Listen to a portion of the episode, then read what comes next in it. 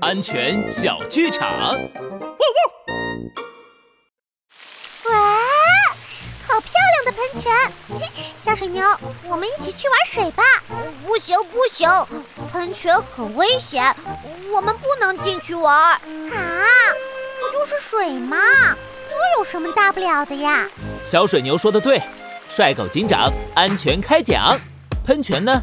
是水加压后喷射形成的水柱，这些水柱可以直接把大西瓜劈成两半，威力不可小觑。